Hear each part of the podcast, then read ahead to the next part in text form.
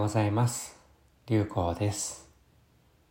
だいぶご無沙汰の配信となりますが、皆様お元気でいらっしゃいますでしょうか？今僕はオーストラリアにおりまして、まあ、夏、だいぶ気温も上がってきておりますが、日本はかなり寒くなってきているということで、えー、まあ、日本以外にいらっしゃる方もいるのではないかと思いますが、ご自愛いただきながら過ごされていらっしゃることと思います。で久しぶりにこうやって配信をさせていただいた、まあ、少し背景ではないですけれども、えー、お話できればなと思っておりまして、12月オーストラリアにこもって、えー、ひたすら、まあ、自分と向き合う、まあ、そして、まあ、本と向き合うというか、ただただ活字というか、記号を眺めているような毎日ではあるんですけれども、えー、その中で、えー、まあ、今まで、え、まあ、学びたいと思っていた様々な本からの、まあ、学びを得るということでもありましたし、なるべく人とのコミュニケーションをあえて、え離れるということによって自分との向き合う時間を作ったということをさせていただいております。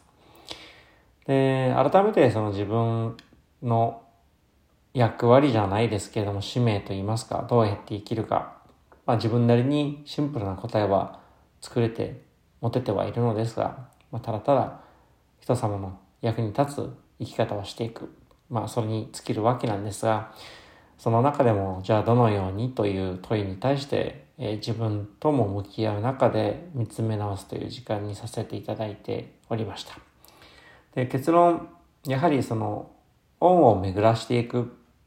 ということが大事。つまり自分が、まあ、この世に生まれ変わるきっかけをいただいた笹井商人からのご恩というものもそうですし、今まで様々に触れ合ってきた方々からいただいたご恩もそうですし、あと、まあ、ここ最近だけではないですが、様々な本、様々な著者、そして様々な経験をしてきた方々からの、まあ、本を通しての学び、その学びに対する恩というものもありますし、まあそういったものを、やはりただただ自分で咀嚼して、それで満足するのではなくて、それをどなたかに、まあ、バトンを渡していくじゃないですけれども、恩を巡らしていく、そういったことをしていくのが、やはり人様の役に立つという生き方においては大事だなということを改めてえ感じております。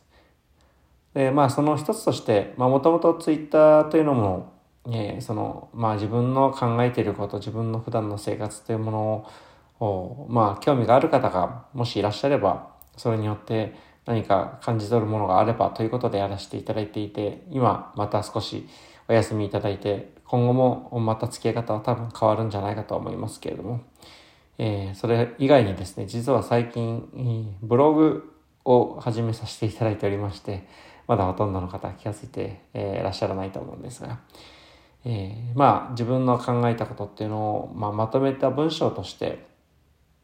外に置くことによってもしまあご興味があってそれが役に立つかもしれない人がいらっしゃった時にいつでも手にできるような場所に置いておくということも始めていこうとしてブログを始めさせていただいております。で、ポッドキャストもですね、えー、まあ、今までのように、毎日配信、更新をすることが目的化しない程度にですね、何か自分が感じ取ったことを皆様にお伝えする機会としても使っていければと思っておりますので、えー、まあ時にですね、毎日の更新が楽しみでなりませんというふうにおっしゃっていただく方、まあ大変ありがたくて嬉しいことではあるんですが、あえて、え、それに依存するようなことになってしまっても本末転倒ですし、そうならないという意味でも、まあランダムにですね、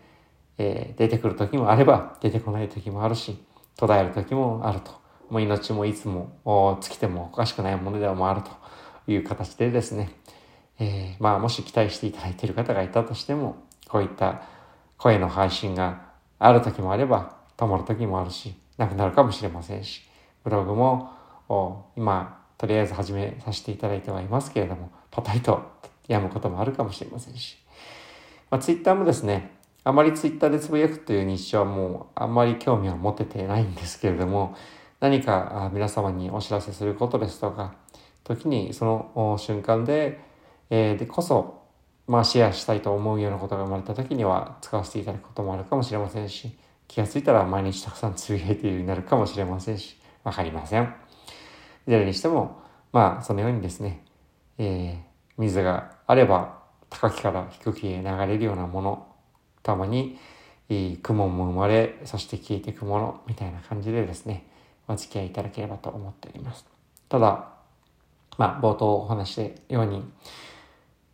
あ文字を通して学ばせていただいたこと、そして体験を通して学ばせていただいたこと、そして人との触れ合い、縁によって、え、得た学び、恩というものを、ま、巡らしていただく、次の方々、次の世代の方々に、まあ、火を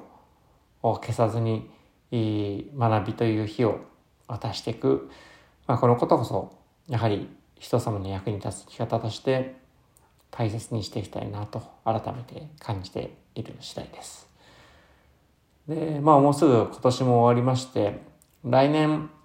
あまりまだ日本に行く予定を作ってはおりません。ひょっとしたら、あ今と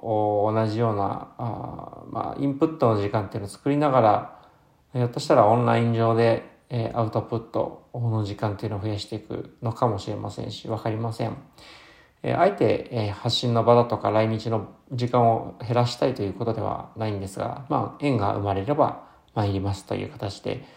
ご興味があればお呼びいただければと思っておりますけれども、えいずれにしてもオンライン、オフラインにとどまらずですね、え何か自分が得た学びというものをお役に立てるかもしれない方々に